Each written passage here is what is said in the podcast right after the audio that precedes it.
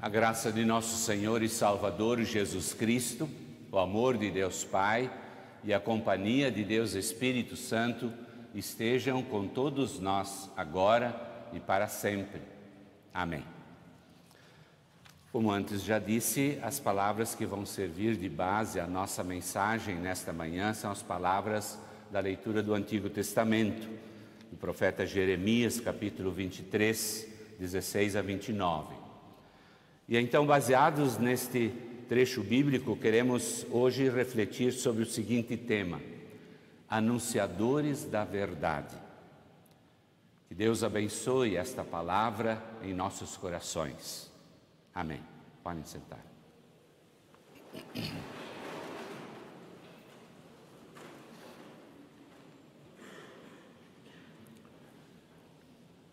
Em nome de Cristo, o nosso Senhor e Salvador, que é caminho, verdade e vida. Desde a queda em pecado, lá no jardim do Éden, a mentira está presente na vida das pessoas. Aconteceu numa aula de instrução bíblica que o pastor comunicou aos seus alunos que o tema de estudo no próximo encontro seria a mentira. E como preparação, ele pediu a todos os seus alunos que lessem o capítulo 29 do livro bíblico de Atos dos Apóstolos. Na aula seguinte, após a oração inicial, o pastor falou: como introdução ao estudo de hoje sobre o tema a mentira, peço aos que leram o capítulo 29 de Atos dos Apóstolos que se levantem. E um após outro, lentamente, todos os alunos se levantaram. Sorrindo, o pastor falou: eu vejo que na minha frente eu tenho um grupo bem qualificado para dialogar sobre a mentira. Porque o livro de Atos dos Apóstolos tem 28 capítulos e não 29. É que falar a verdade sempre foi um problema para o ser humano. Entretanto, o Deus eterno, que é a verdade absoluta personificada, ele nunca tolerou a mentira. E ele jamais aceitou qualquer tipo de embuste e hipocrisia. O sábio rei Salomão, em Provérbios 12, 22, diz assim: O Senhor Deus detesta os mentirosos, mas ama os que dizem a verdade. E quando ainda se usa a santa palavra de Deus para ensinar doutrinas falsas, como se fosse verdade de Deus, como acontece no nosso texto, percebe-se que ainda mais, com mais severidade e com mais veemência, o Senhor Deus mostra a sua repugnância e a sua total ojeriza a falsidade. E diz: não escutem a eles. Eles estão iludindo vocês com falsas esperanças. Dizem coisas que eles mesmos inventam, e não aquilo que eu falei.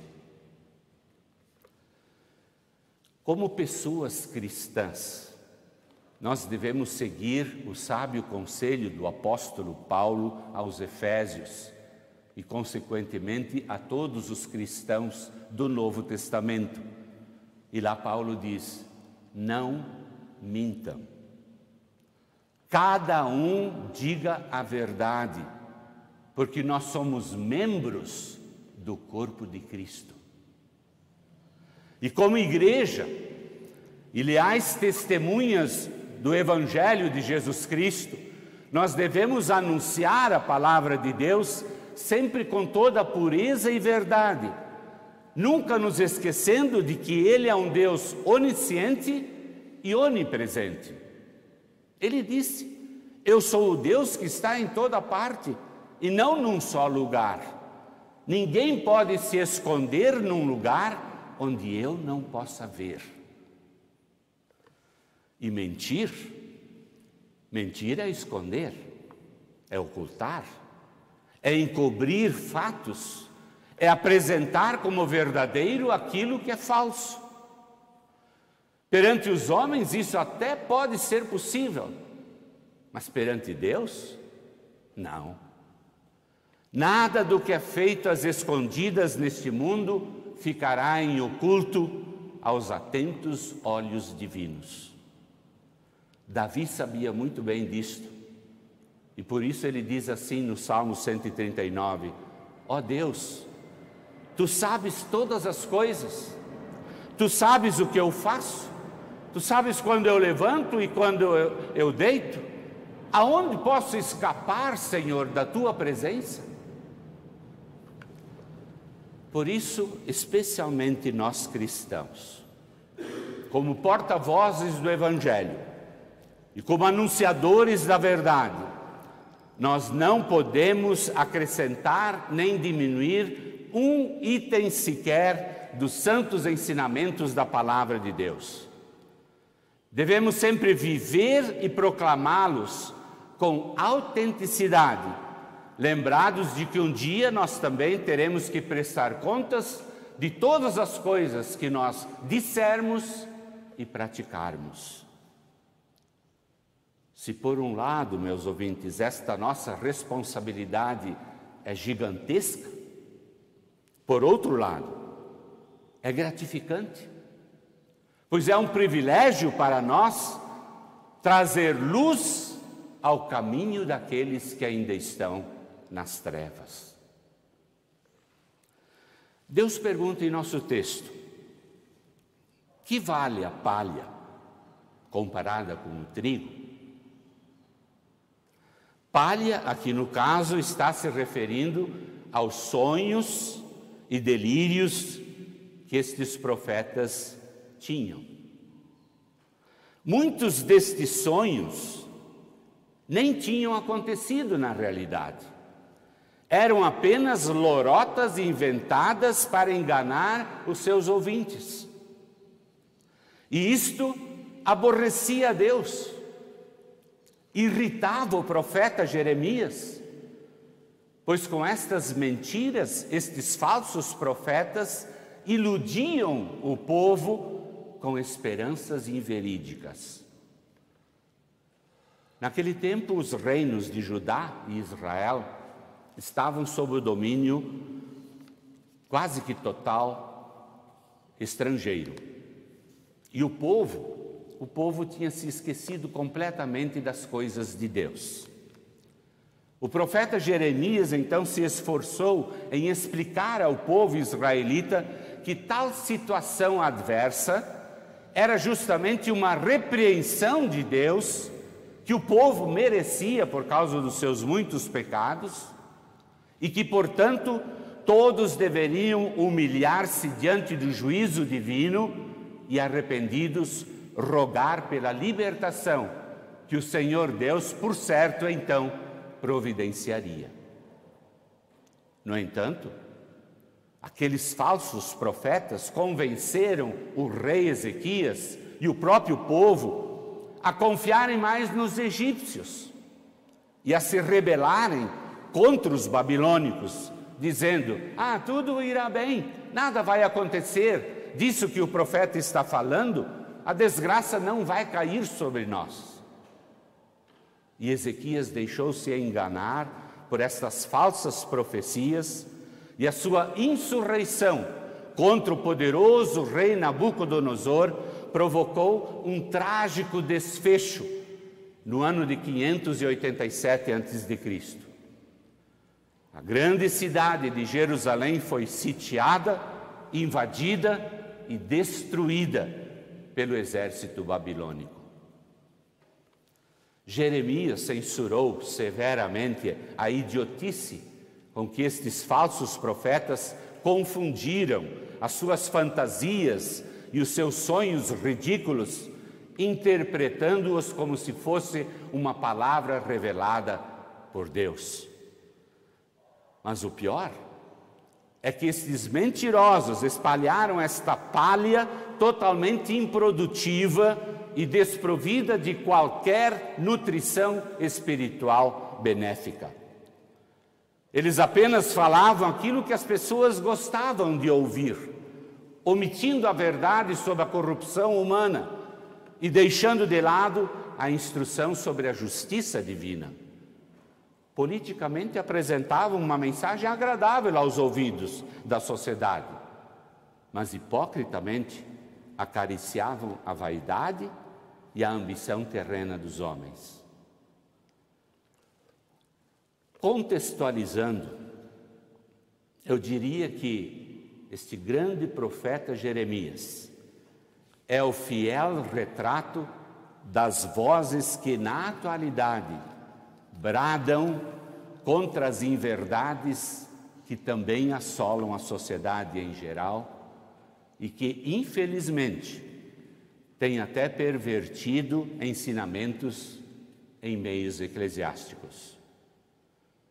A palha da mentira e da enganação, que não alimenta infelizmente continua na moda.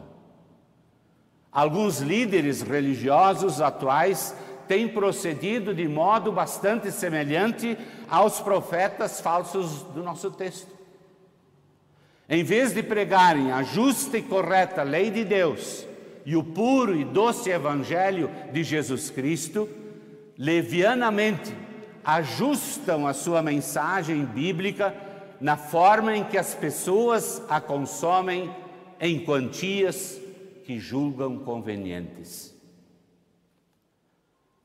Como nos tempos de Jeremias, líderes com fácil e hábil vocabulário, valendo-se da amplitude da mídia atual, Iludem o povo com mensagens que geram falsas esperanças embasados numa teologia da prosperidade, inexistente nas páginas das Sagradas Escrituras. Assim enganam corações incautos com promessas vãs, ao invés de exortarem o povo ao arrependimento dos seus pecados e a conduzirem estas pessoas ao conhecimento do amor e da graça de Jesus Cristo e a uma verdadeira santificação. Com isso, tratam Deus como se fosse simplesmente um tipo de lâmpada maravilhosa, o gênio da lâmpada maravilhosa, um Deus a serviço apenas das necessidades terrenas, fazendo então do culto um espetáculo de fogo de palha. Meus ouvintes, o que o povo de Deus precisa é ser alimentado e ser alimentado com substância, com a substância da verdade que liberta, o trigo, que aqui significa a genuína e frutífera palavra de Deus. Uma igreja séria não pode ir atrás de modismos que a sociedade quer impor mas deve prosseguir proclamando a pura e verdadeira palavra, porque esta mesma palavra que fere, ela também sara. Por isso, por isso mesmo, mesmo que os cristãos sofram as consequências da mensagem verdadeira que creem, que pregam, que anunciam, que testemunham, jamais devem parar de proclamar o trigo, a verdade que liberta. Este não pode ser deixado de ser distribuído com qualidade, fidelidade e autenticidade. Deus falou que a sua mensagem é como fogo. A sua mensagem é como uma marreta que quebra grandes pedras. Isto significa que a palavra de Deus produz mudanças. Mudanças em quem a ouve e em quem a recebe. e mudanças profundas e radicais. E daí então muitos se esquivam dela. Mas o certo é que alguma reação necessariamente sempre ocorrerá. Vimos no Evangelho do dia um Jesus que é o símbolo da paz, mas afirmando que ele não veio trazer a paz do mundo, mas veio trazer divisão no mundo. São colocações duras que temos ali no Evangelho, e por um lado até chocantes para quem deseja escutar sempre palavras adocicadas. Entretanto, as palavras de Jesus ali são claras. E elas apontam para o efeito positivo de transformação que a palavra de Deus produz nos corações. Muitos neste mundo não querem ouvir esta verdade, mas as Escrituras Sagradas existem não só para cutucar a consciência humana, mas também para dar refrigério e conforto aos corações de todos aqueles que se arrependem de seus pecados, que sentem pesar por causa deles e que realmente desejam mudar de vida como sacrifício agradável a Deus. Queridos ouvintes, no culto do Dia dos Pais, no domingo passado, o pastor Mateus nos confortou com a seguinte verdade: nós não estamos sozinhos neste mundo. E Deus cuida de nós. Deus cuida de nós. Há dois domingos, o pastor Mateus nos animou dizendo que Deus nos dá mais do que pedimos. E no final daquela mensagem, o pastor Mateus nos deixou diante da seguinte pergunta: Estamos aproveitando ou desperdiçando a vida que Deus nos deu. E ele concluiu: depende muito do que valorizamos na vida. Depende muito do que valorizamos na vida. Hoje nós fomos admoestados e aconselhados a sermos anunciadores da verdade no nosso dia a dia. E, sobretudo, autênticos com respeito à proclamação e ao testemunho da palavra de Deus. Agora, então, para finalizar, eu deixarei diante de todos vocês uma provocação. Desafio a vocês e a mim próprio a uma contínua reflexão sobre as seguintes questões a vivência diária da minha fé em Jesus Cristo revela e manifesta que eu realmente estou comprometido com o fogo do Senhor? Isto é, com a mensagem que apela para uma mudança de atitude e que me admoesta a não substituir a verdadeira pelas falsas esperanças? A minha maneira de enfrentar e resolver conflitos na vida fundamenta-se na justiça e no amor de Deus revelado em Jesus Cristo. E finalmente, o que predomina na minha vida? A palha ou o trigo? O Senhor Todo-Poderoso falou: a minha mensagem é como fogo, é como a marreta que quebra grandes pedras. Deus permita que sempre encontremos na Sua Santa Palavra fogo e marreta. Marreta para quebrar e destruir todas as falsas esperanças, e fogo, fogo para nos purificar de nossos pecados e sermos abraçados pela justiça e pelo amor e graça de nosso Salvador Jesus Cristo, que nos dá perdão, vida e salvação. Que Deus nos abençoe para tanto. Amém.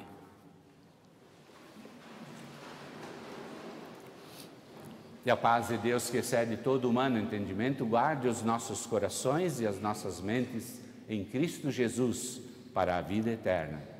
Amém.